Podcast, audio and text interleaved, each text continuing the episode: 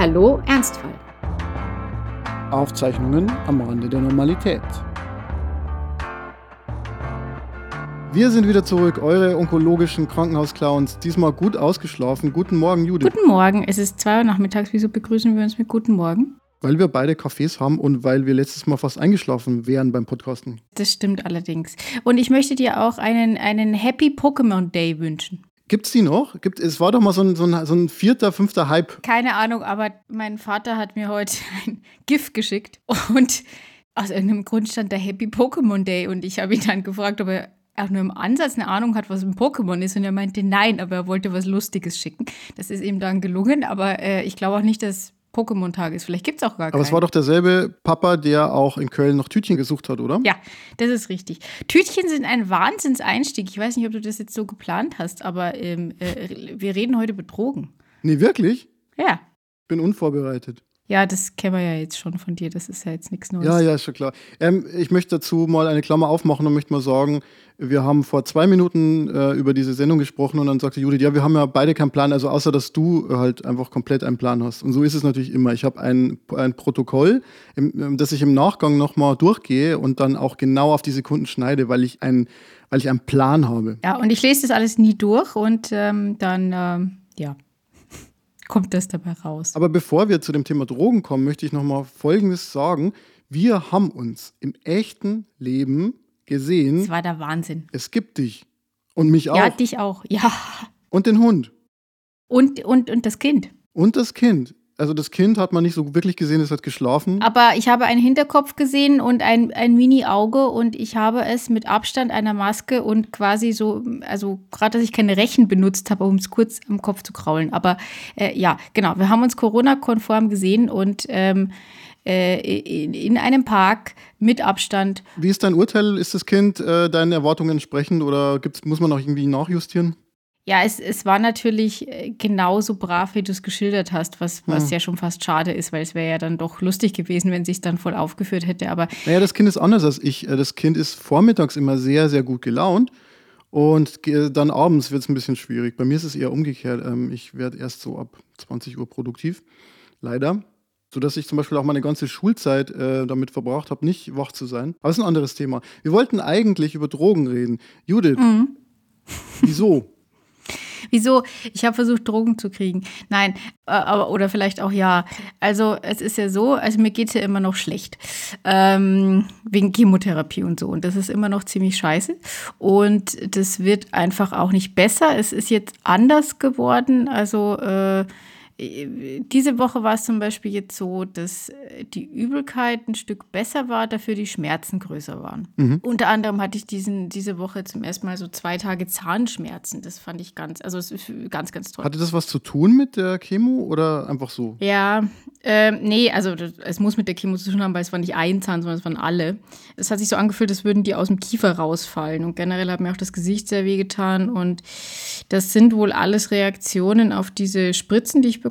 Also ich kriege jetzt Dienstag, Mittwochs und Donnerstag abends immer eine Spritze, die dafür zuständig ist. Also frag mich nicht, was da drin ist, aber ähm, also die bewirkt, dass meine Blutwerte, insbesondere meine weißen Blutkörperchen, wieder auf so ein Level kommen, dass ich am Montag darauf über überhaupt wieder eine Chemo machen kann.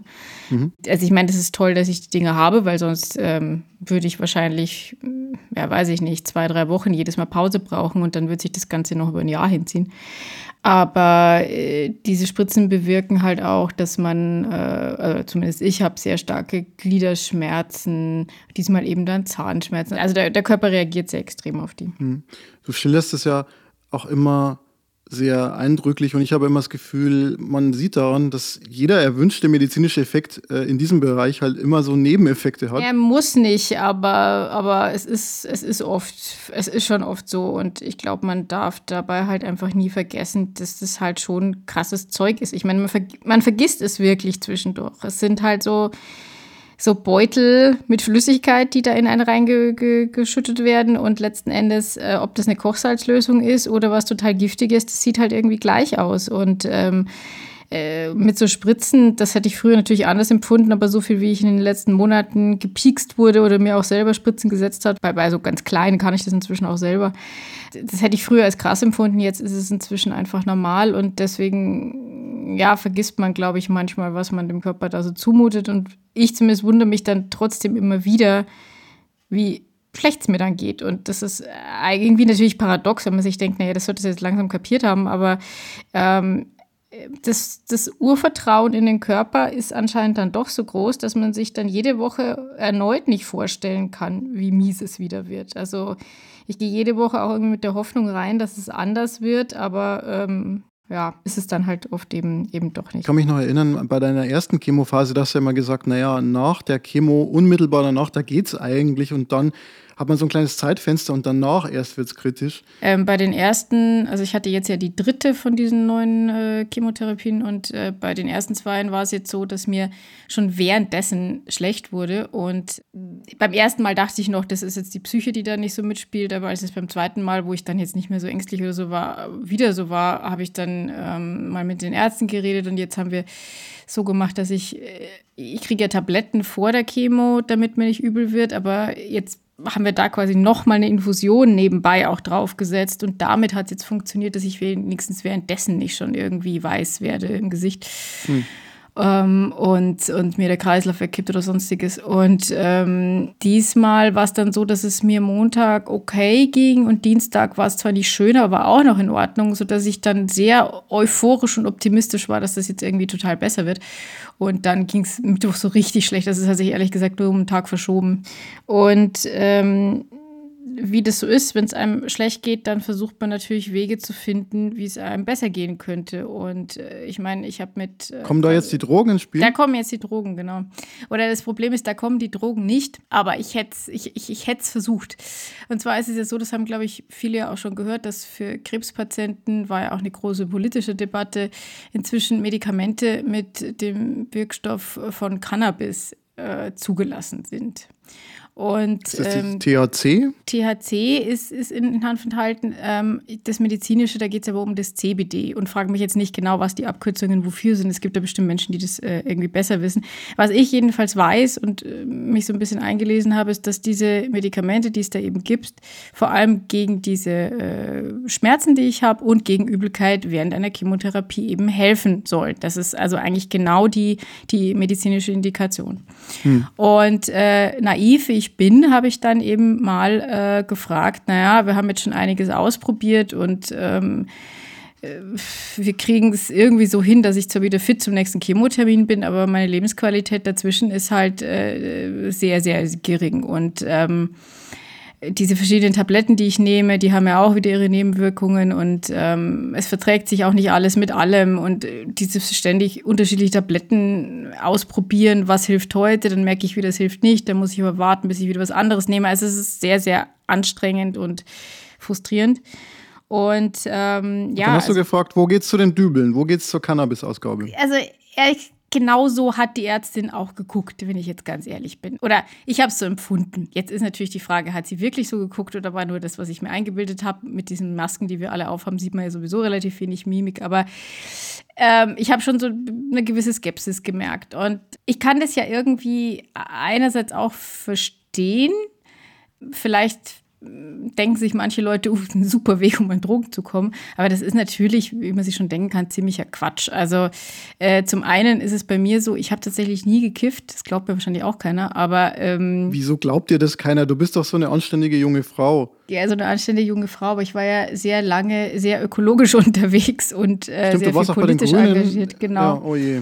Und das bin ich ja immer noch. Und ähm, tatsächlich haben das. Und im Theater, und im Theater. Und im Theater. Also es, es ist wirklich so, dass äh, ich hätte sehr, sehr viele Möglichkeiten in meinem Leben gehabt, aber ich ähm, äh, finde Tabak widerlich und kann nicht rauchen. Deswegen hatte ich auch nie das Bedürfnis, irgendwie so ein, so ein Joint auszuprobieren. Und das interessiert mich auch irgendwie nicht so, nicht so wahnsinnig.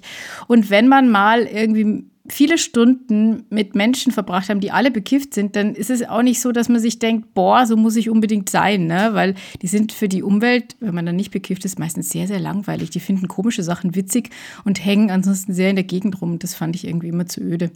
Also ich wäre drogenmäßig ja, glaube ich, eher so auf Dinge, die einen schneller machen und nicht Speed. langsamer. Ja, ja, ja. Vielleicht.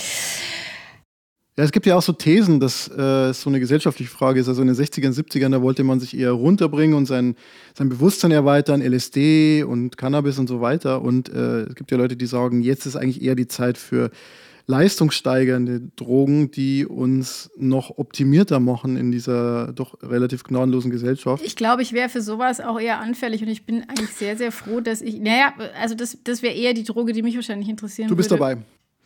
Äh, nee, und ähm, aber ich bin tatsächlich sehr froh, dass es in, in, Phasen des Studiums oder bei der Doktorarbeit dann, dass ich da keinen Kontakt zu oder keine Möglichkeit hatte, sowas zu bekommen oder äh, mir das niemand angeboten hat, weil ich weiß nicht, es gab vielleicht schon Momente, wo ich hätte schwach werden können und das probieren, aber das habe ich ja zum Glück gelassen. Eltern, schickt eure Kinder in die bayerische Provinz zum Studieren, da gibt es nichts. Da gibt es vielleicht mal Weißbier. Du, hör auf, es gibt, es gibt, hier, es gibt hier genügend und außerdem sind ja, wir in der tschechischen Grenze also, ja, ja, naja, und stimmt. Äh, da ist Crystal der, Meth Crystal ist ein Thema. ist hier ein Riesenthema. Wie dem auch sei. Ähm, all das wollte ich ja nicht, sondern ich wollte ein Medikament äh, und von einem, von dem ich dachte, es könnte mir helfen. Es wurde auch äh, nicht bestritten, dass es mir helfen könnte, aber um es äh, mal abzukürzen, ich habe keine Chance daran zu kommen. Also die äh, Ärztin selber, mit der ich gesprochen habe in der, in der Chemotherapie, ähm, die meinte, sie hat da, also man braucht da ein Betäubungsmittelgesetz, Rezept. Und es hätten nur ganz wenige Ärzte überhaupt die Zulassung, sowas zu verschreiben. Das heißt, das ist dann so ein spezieller gelber Schein, so, so ein Hanfblatt, wo man dann so, nee, okay, lassen wir das.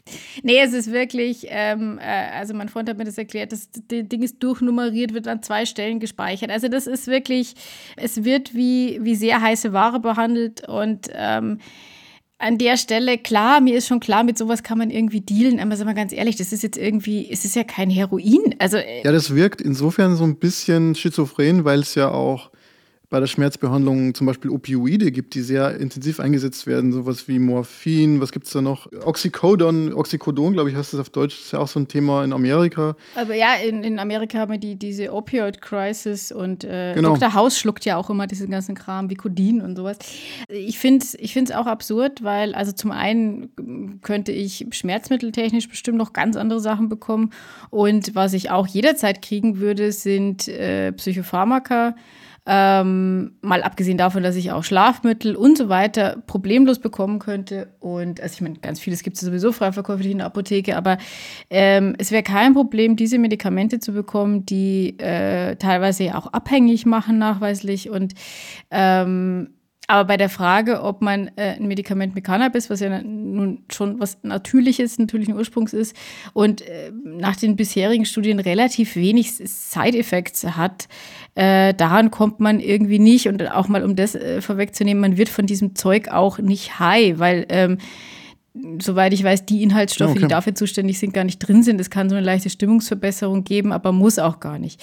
Also von daher, es würde wirklich, ähm, also äh, wir dachten eigentlich echt mal, es wäre so ein Versuch wert, das mal auszuprobieren. Vielleicht könnte man da mit einem Medikament irgendwie eine ganze Latte an Zeug, die ich jetzt nehme und die nur so bedingt wirkt, ähm, ersetzen.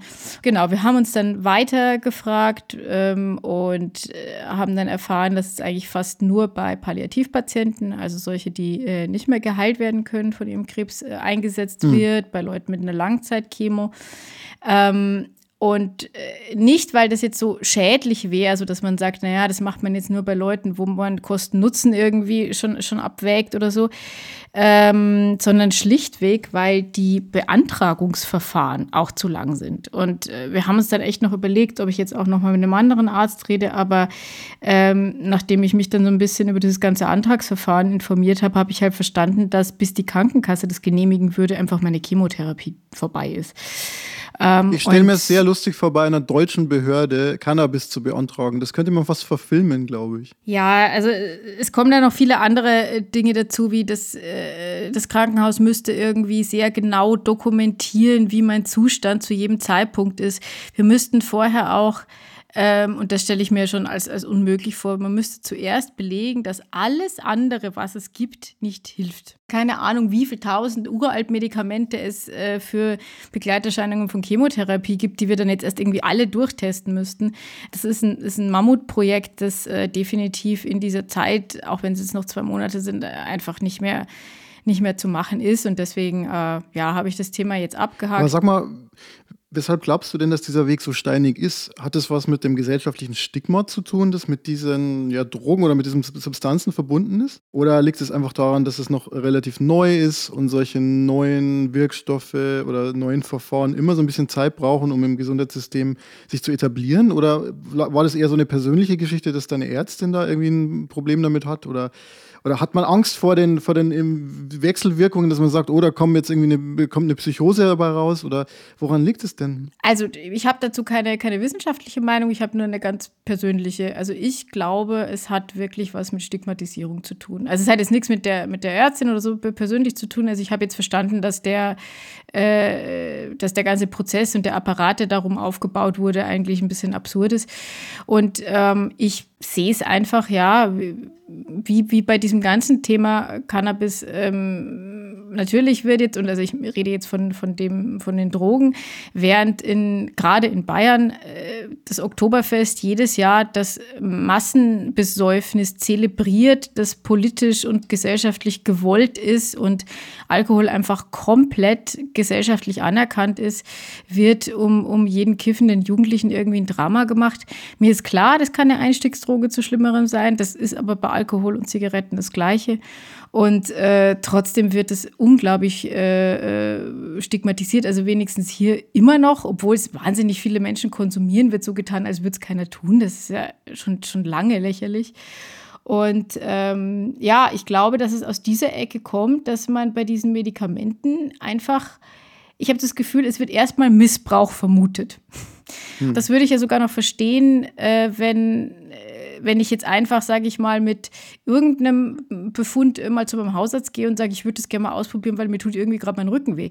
Aber ich bin in der Chemotherapie, was glaube ich anerkanntermaßen nicht so ein äh, toller Zustand ist und äh, der eben auch bekannte Nebenwirkungen hat und dass es da trotzdem so ist, als hätte man irgendwie was gefordert, was ja nun mal so ganz, ganz seltsam wäre, das finde ich äh, nicht nachvollziehbar. Genau, ich glaube, man muss auch trennen. Die eine Diskussion ist ja die Legalisierungsdiskussion im Allgemeinen.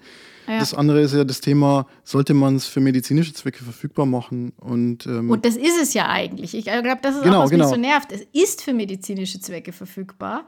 Also dachte Aber man irgendwie, das Thema sei erledigt. De jure, nicht de facto offenbar. Nee, de facto ja. nicht, weil der Weg dahin ist so steinig, dass ähm, ja, dass man den einfach nicht einschlägt, beziehungsweise ist auch gar nichts, was einem, ist ja auch noch gar nichts, was einem irgendwie vorgeschlagen wird, sondern das war jetzt quasi eine Initiative von mir selber auch, zu sagen, ja, könnte man das nicht mal versuchen.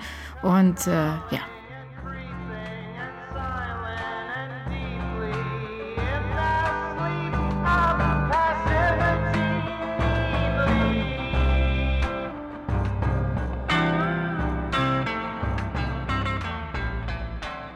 Mein Eindruck war jetzt so beim Reden mit anderen Krebspatienten und allgemein Leuten mit schweren Erkrankungen, dass man, wenn man in so einer längeren Therapie ist, dass man dann sehr stark Eigeninitiative ergreifen muss, dass man nachfragen muss, wo sind denn jetzt hier meine CT-Bilder, wo ist das gelandet, haben Sie mit dem Arzt geredet, haben Sie mit dieser Ärztin geredet, haben Sie das alles auf dem Schirm? Und immer so ein bisschen nachbohren.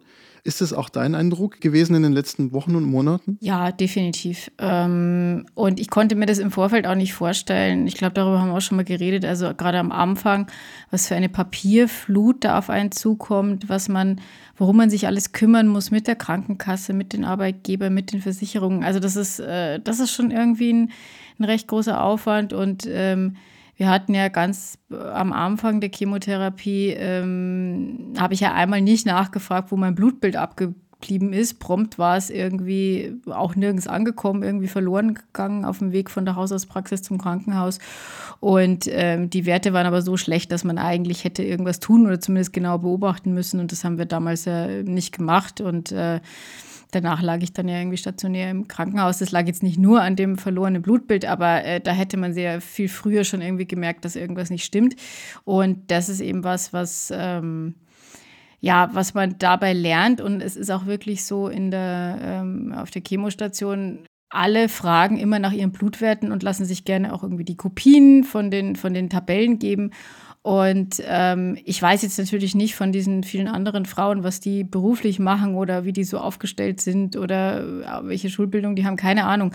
Und es ist trotzdem, oder gerade deswegen finde ich es krass, wie sehr sich die alle mit ihren mit ihren Befunden und so weiter auskennen, ähm, die genau nachfragen können, äh, welcher Blutwert jetzt wie ist, wo der Normbereich ist und also ganz viele, viele Dinge, die man in dieser Phase irgendwie lernt und lernen muss und dieser Aspekt, dass man sich so sehr selber kümmern muss, ist ja auch nichts, was ich jetzt irgendwie dem einzelnen Arzt da vorwerfen würde. Die haben weder die Zeit noch die Kapazitäten, das irgendwie alles im Blick zu haben. Ich finde, es ist ein systemisches Problem. Ich, ich finde es einfach wichtig, dass man darüber redet, weil ich mir immer vorstelle, wie es ist, wenn jetzt jemand unseren Podcast hört, der vielleicht gerade so eine Krebsdiagnose bekommen hat und der sich dann so fragt, ja, wie muss ich denn mit ärztlichen Diagnosen umgehen? Wie muss ich denn mit Ärzten im Allgemeinen umgehen? Hat man vielleicht nicht so viel Erfahrung? Und ich glaube, was man denen schon sagen kann, ist, ihr müsst schon so ein bisschen dahinter sein. Definitiv. Ähm, es reicht nicht, wenn man einfach sagt, naja, ich mache jetzt einfach das, was mir gesagt wird, auch weil das, was einem gesagt wird, ja von Arzt zu Arzt das unterschiedlich kann, sein kann. Und man muss ja. so, ja, so ein bisschen Gespür dafür bekommen. Und das andere, was ich daran interessant finde, ist, es ist ja einerseits ein Armutszeugnis, könnte man sagen, dass das alles so kompliziert ist und man so selber darauf achten muss, dass es passt. Andererseits ist es ja auch so ein Ausdruck von, ja, von so einem Gedanken der Patientenautonomie, also dass der Patient selber entscheidet, dass der Patient. Ich meine, da muss ich gleich einhaken, weil um selbst zu entscheiden, ähm, muss man ja ausreichend informiert sein. Und mhm. ähm, informiert sein heißt nicht nur, dass einem irgendwelche Informationen irgendwie äh, hingeworfen werden, sondern man muss diese Informationen auch verstehen. Und erst dadurch werde ich ja autonom. Also ich brauche diesen Informed Consent. Consent, also die Zustimmung zu kriegen, ist nicht das Problem. Wenn ich keine Ahnung habe, werde ich schon irgendwie sagen, ja. Aber äh, denjenigen irgendwie in die Lage zu bringen, dass er wirklich entscheiden kann, ist ja ist ein schwieriger Akt. Ja. Ich bin mir jetzt nicht sicher, ob wir darüber schon geredet haben. Ich glaube aber nicht. Äh, ich habe im Rahmen von dem äh, Internationalen Krebstag, da haben wir letztes Mal auch drüber gesprochen. Ja, da habe ich dir gratuliert. Ja, genau. Ich, ich erinnere mich, es war wunderschön. Ähm, äh, da habe ich im Fernsehen einen Bericht gesehen, dass es äh, einen neuen Beruf oder wie auch immer eine neue Position gibt, nämlich den Krebslotsen. Ach, ist das dann sowas wie ein Babylotse? Wir hatten nämlich eine Babylotsin. Als ah. äh, meine Tochter geboren wurde, kam eine Babylotsin vorbei und das war super nett. Die hat dann so gesagt, äh, brauchen Sie noch Informationen? Hier sind Broschüren, da, hier, an, an diese Leute können Sie sich wenden. Melden Sie sich einfach, wenn es noch irgendwas gibt. Ähm, und da ist mir zum ersten Mal klar geworden, dass es sowas gibt in unserem Gesundheitssystem wie Lotsen. Vielleicht ist es ja auch sowas ähnliches? Ja, ich, ich glaube, es ist so. So habe ich es zumindest in dem Fernsehbericht, äh, den ich da gesehen habe, äh, empfunden. Ähm, also jemand, der äh, überhaupt mal für den Patienten einordnet, also wo sind jetzt eigentlich die Probleme? An wen kannst du dich jetzt überhaupt wenden? Welche Fragestellungen ergeben sich jetzt? Weil man, man hat ein paar ganz persönliche, wenn man die Diagnose bekommt. Aber um, um, um viele Dinge weiß man in dem Moment einfach nicht und die lernt man dann so nebenbei oder lernt irgendwie von Mitpatienten, dass man bestimmte Fragen überhaupt erst stellen muss. Und ähm, die Ärzte haben natürlich nicht unbedingt die Zeit dafür, die Psychoonkologen, die es ja in allen Krankenhäusern gibt, ähm, sind eigentlich auch auf andere Dinge spezialisiert. Dann gibt es noch die Sozialdienste, aber das ist dann auch alles so zerfasert. Man hat dann auch wieder nicht immer den Nerv, sich für all das wieder Einzeltermine zu machen und so. Deshalb ist es dann praktisch eine Person, in der diese, diese Funktionen eben gebündelt werden, sozusagen. So habe ich es zumindest verstanden. Und äh, ich halte das für, für total sinnvoll, weil man einfach von dem Managen dieser Krankheit, äh, finde ich, überfordert ist. Also mich kostet es sehr viel Mühe, äh, ja, mich selbst zu, zu, zu, zu managen als, als Krebspatientin. Und, ähm, ich glaube auch, dass der Vorteil von so einer Person ist, dass die ja nicht aktiv in der Behandlung involviert ist. Das heißt, ähm, die ist eigentlich relativ neutral und ja. hat da kein äh, persönliches Interesse daran, dir irgendetwas zu vermitteln, was zum Beispiel der eigenen Überzeugung entspricht, sondern kann Oder was einfacher ist, was schneller ja. geht oder weniger kostet oder wie immer. Ja, das, das, das glaube ich oder auch. Oder mehr Geld von der Krankenkasse bringt oder whatever. Weil du vorhin gefragt hast, wenn das jetzt jemand hört, der, der vielleicht gerade in dieser Situation ist. Also ich glaube, eine der wichtigsten äh, Botschaften, die ich da so habe, ist, man muss keine Angst davor haben, über seine Probleme zu reden. Und vor allem nicht nur einmal, sondern immer wieder. Und damit meine ich jetzt nicht irgendwie psychologische Beratung, die sicher auch gut ist, aber ich meine damit einfach körperliche Beschwerden muss man sehr aggressiv vortragen. Es hilft nichts zu sagen, mir ist schlecht oder mir mhm. ist äh, öfter übel, weil dann kriegt man zu hören, ja, ja, naja, ja, ja, das ist, ein normales ja, Mir ist ein bisschen unwohl. Ja. Hm. Und dann, äh, und das habe ich auch schon erlebt, weil, äh, das habe ich glaube ich auch schon mal gesagt, durch diese Visiten finden bei uns dann an den jeweiligen Plätzen, wo wir sitzen, statt. Das heißt, man kriegt leider auch irgendwie die Diagnosen und äh, Verläufe und äh, alles Mögliche der anderen Patienten mit.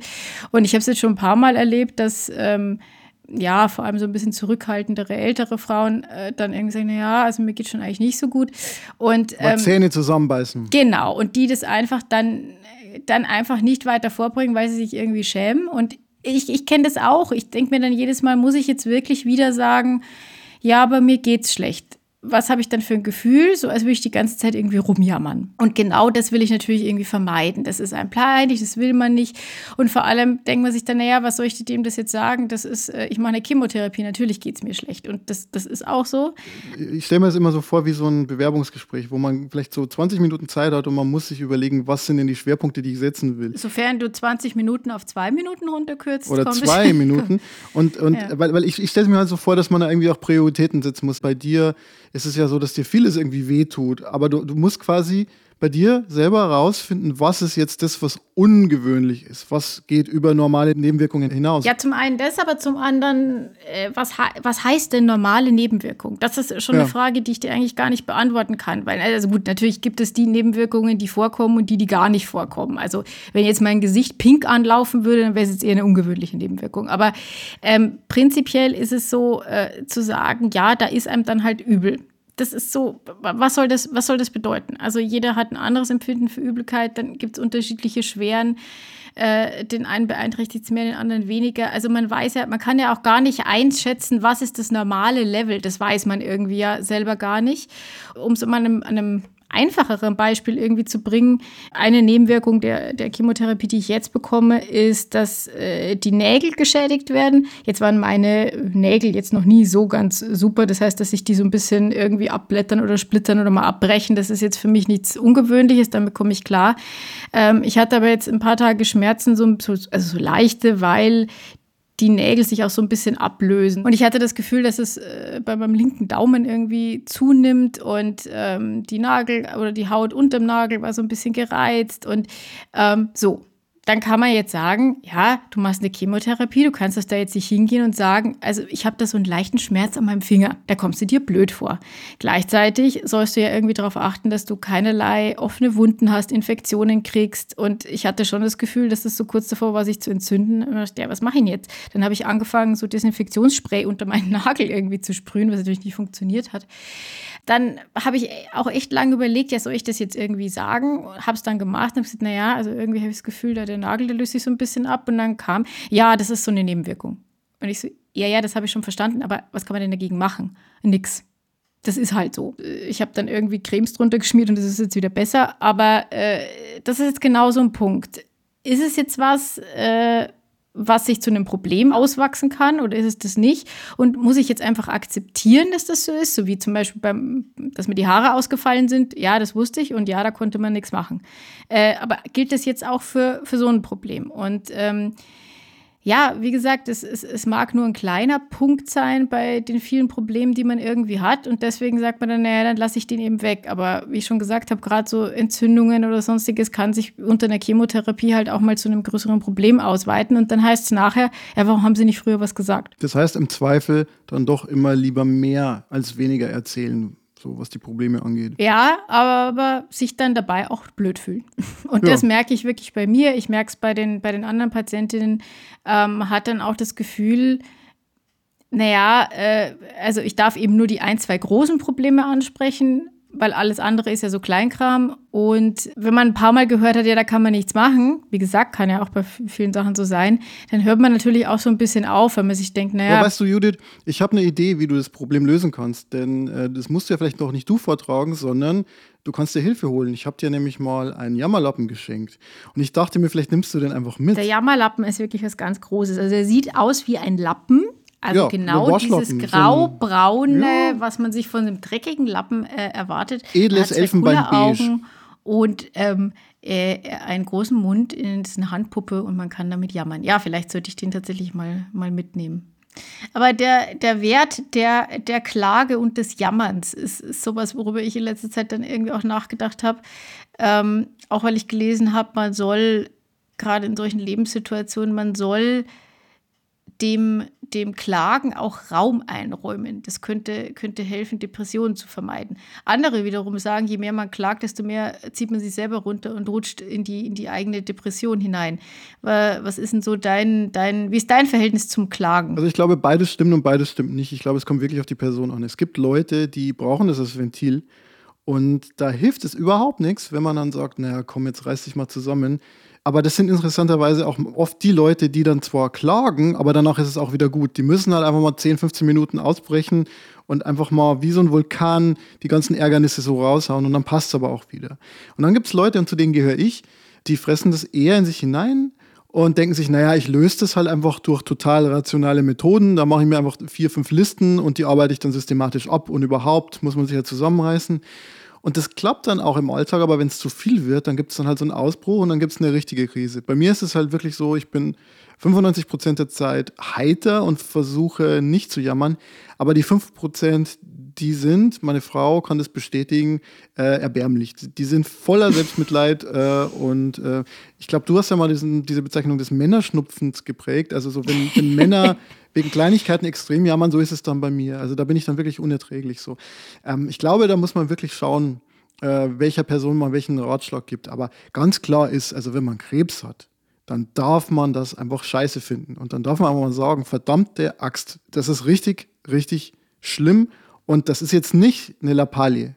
Ist es einfach nicht. Es gibt nicht so viele Krisen, die so schlimm sind wie ein Krebs. Und dann wahrscheinlich in einem zweiten Schritt sagen, so, aber es ist trotzdem kein Weltuntergang. Und trotzdem ist ähm, ja die, die ähm, sag ich mal, gesellschaftliche Haltung ist ja auch immer die, man muss dagegen ankämpfen. Und darüber haben wir auch schon ein paar Mal geredet, dass ich immer nicht so genau weiß, was dieses Kämpfen denn eigentlich bedeuten soll, weil die meiste Zeit liegt man und leidet.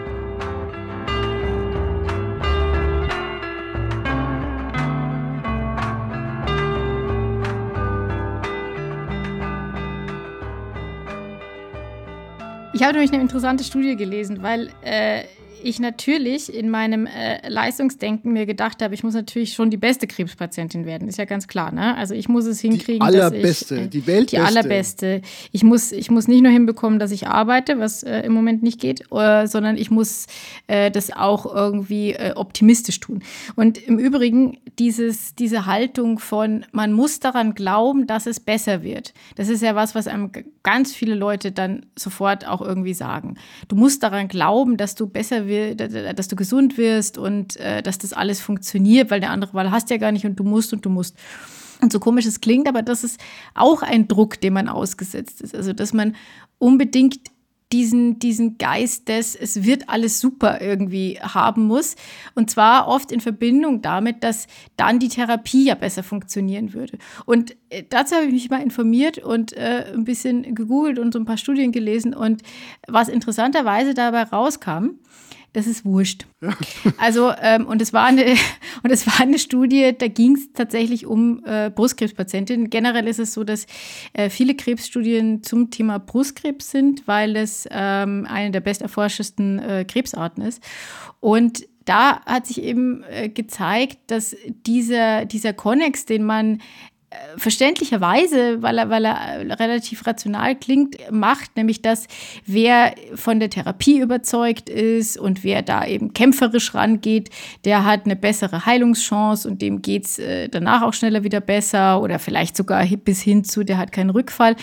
Dafür gibt es keine Anhaltspunkte. Hm. Die Chemotherapie ist Gift, das man in den Körper tut, damit Krebszellen zerstört werden und denen ist es ziemlich wurscht, ob man dran glaubt oder nicht. Und äh, der Effekt ist äh, der gleiche. Ob man jetzt der Meinung ist, dass es was bringt oder nicht, dass natürlich es einem insgesamt wahrscheinlich mm, und psychisch und menschlich und sonst wie besser geht und man im Übrigen auch angenehmer fürs Umfeld ist, wenn man ähm, eher diese Haltung vertritt. Das ist klar.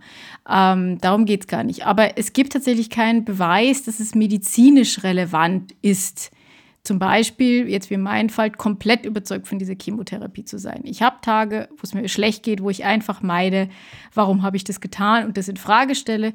Und ähm, diese Studien zu lesen hat mir geholfen zu sehen, ja, ich kann es in Frage stellen, deswegen hat es keine Auswirkung auf meine Genesung, ja oder nein. Also es gibt so eine, so eine schöne ähm, Serie von Comics, ähm, gibt es auch Instagram, das heißt Dinos in Comics, wo depressive Dinosaurier sich unterhalten. und Und äh, ich, ich krieg's nicht mehr so ganz zusammen, aber ich glaube, es war so, äh, ein Dinosaurier jammert und dann sagt der andere, everything will be alright.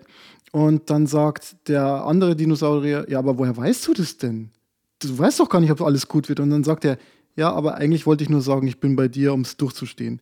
Und ich glaube, so ist es auch oft gemeint. Ich glaube, das ist eher so ein Sprachspiel, denn niemand weiß, ob es gut wird. So, aber es hilft halt oft einfach nichts. Und solange man sich nicht irgendwelchen Illusionen hingibt, dass die Welt perfekt ist und voller rosa Wölkchen, ist es so ein, so ein vorsichtiger Optimismus manchmal gar nicht schlecht. Auch wenn die Krebszellen vielleicht äh, davon unberührt sind, aber die eigene Psyche ist es ja nicht. Und die Frage ist ja nicht nur, wie sehr man genäst, sondern auch, äh, wie der Weg dorthin für einen selber ist und für, das eigene Seelenleben ist. Und da kann, glaube ich, so ein bisschen Optimismus schon helfen. Das, das glaube ich auch. Ähm, was du gesagt hast mit Sprachspielen, ich denke, dass ganz viele Sachen, die einem Leute sagen, haben natürlich sehr, sehr viel, wie immer im Leben, mit den eigenen Gefühlen der Person zu tun. Also ja. wenn jemand sehr schnell sagt, ja, das wird schon wieder, dann ist es vor allem eine, eine Selbstbestätigung beziehungsweise der Wunsch, selbst zu glauben, dass nichts Schlimmes passieren kann, weil einem das schlichtweg Angst macht. Ja, außerdem hast du schon mal irgendeinen Menschen gesehen, der dir sagt, Oh, du hast Krebs, naja, es wird bestimmt im Tod enden. Ich habe in einem, in einem Forum gelesen, da gab es so eine Umfrage, was sind, die, was sind die komischen Sachen, die euch Leute nach der Diagnose gesagt haben. Und da habe ich gelesen, dass wirklich viele schrieben irgendwie, jemand sagte, ja, das hatte die so und so, hatte das auch und die ist gestorben. Also das anscheinend machen das Menschen. Also wie man auf die Idee kommt, weiß ich nicht, aber das war wirklich eine häufige Antwort. Äh, das ist natürlich auch für niemanden hilfreich. Also ich habe gelernt in der Krisen- und Trauerarbeit, dass es immer ein Fehler ist, wenn man dann auf so Berichte von Vergleiche. Oh, jemand ist genau jemand ist gestorben oder oh ich habe eine Krankheit dann sagen ja ja mein Schwager der hatte ja auch ja. Gicht oder, oder ja, irgendwie mein Hamster ist auch gestorben. Oder selbst, oh, mein Opa ist auch gestorben. Ähm, oder selbst, oh, ein sehr, sehr naher, enger, junger Mensch ist gestorben, was halt sehr dramatisch ist. Ähm, bringt halt nichts, weil es ist halt, äh, es lenkt halt eigentlich ab von dem Problem, das die Person hat. Und äh, in einer Situation, wo eine Person sich so schwach macht, über ihre Probleme zu reden, sollte man sich auch darauf einlassen, dieser Person Empathie entgegenzubringen und nicht das wieder so auf sich selbst zu beziehen, denke ich mir. Eine Sache, die mir auch gesagt wurde, vielfach und auch immer wieder noch, äh, die sehr, sehr positiv gemeint ist, das ist, ähm, dass mir Leute sagen, das tut mir, das tut mir total leid, ich denke an dich, aber wenn das irgendwer schafft, dann bist du das. Ich weiß einfach nicht, was ich mit diesem Satz anfangen soll. Also ich, ich weiß natürlich, wie, wie er gemeint ist, also, ähm, aber da sind wir eben auch wieder bei diesem Kampfding, also dass einem gesagt wird, du wirst es hinkriegen. Und das ist natürlich ein total ähm, positiver Auslöser, warum, warum Menschen das sagen. Und vielleicht bin ich da jetzt auch dann irgendwie zu, zu, zu, zu krittelnd, aber was bei mir da trotzdem auch so ein bisschen ankommt, ist auch wieder so ein, so ein Anspruch an, an Leistung. Also, dass ich das Gefühl habe, man sagt mir, ähm, ich stehe jetzt für diese Diagnose und jetzt muss ich irgendwas tun. Und wenn ich mich genug anstrenge, dann klappt es auch. Und das wiederum macht einen so fertig, weil ich kann mich anstrengen, wie ich will. Das ändert nichts daran, dass ich Krebs habe. Es ändert nichts daran, wie er weggeht. Und das prognostiziert auch nicht, ob er wiederkommt. Also, außer ich äh, fange jetzt an, lauter krebserregende Dinge zu tun. Aber prinzipiell habe ich relativ wenig Möglichkeiten, meine Situation zu beeinflussen, was ich die, was ich ja wahnsinnig belastend finde. Wenn ich jetzt irgendwas konkret tun könnte, würde es mir wesentlich besser gehen. Aber was ich im Moment tun muss, ist es einfach erdulden. Ich kann den Einwand total nachvollziehen. Allerdings muss man auch sagen, so aus der Sicht von den Außenstehenden ist es halt super, super schwierig, die richtigen Worte zu finden. Ich meine das auch gar nicht als, als Kritik an denjenigen, die das sagen, weil, wie gesagt, ich weiß, wie es gemeint ist. Ich will nur irgendwie so ein bisschen erwähnen, was dann auch der Kopf von jemandem, der in meiner Situation ist, aus solchen Sachen dann trotzdem auch machen kann. Ja, ja. Nachdem die letzte Folge sehr jingle-lastig war, äh, ist es diese nicht, weil wir irgendwie den äh, philosophischen Touch heute so unter der Hand mitgenommen haben und nicht als eigenen Punkt. Aber was wir auf jeden Fall noch brauchen, ist unsere Schlusskategorie. Soll ich jetzt den Jingle abspielen? Ich bitte darum. Maestro? Drei, vier. Rausschmeißer. Okay, ich mag anfangen. Ich mag anfangen. Und zwar, äh, das Unbedingt. ist die am schlechtesten von mir vorbereitete äh, äh, Rubrik. Ich habe eigentlich nur einen YouTube-Link. Und zwar wird es ein Link sein, den ich jetzt nicht mit allen Ziffern und Buchstaben vorlese, sondern den ich in die Beschreibung der Folge posten werde. In die Show Notes. In die Show Notes, genau. Ähm, Und äh, zwar ist es ein YouTube-Video mit der Überschrift Thomas Tuchel, der Ausbruch aus den Routinen. Thomas Tuchel kennst du, oder? Das ist auch dir ein Fußballtrainer. Begriff. Ja, genau, genau. Ein, ein äh, bekannter Fußballtrainer ähm, hat angefangen bei Mainz, also bei einer jetzt nicht absoluten Top-Mannschaft in Deutschland, ähm, hat da sehr, sehr viel bewirkt und war dann bei Paris und ist jetzt seit kurzem bei Chelsea.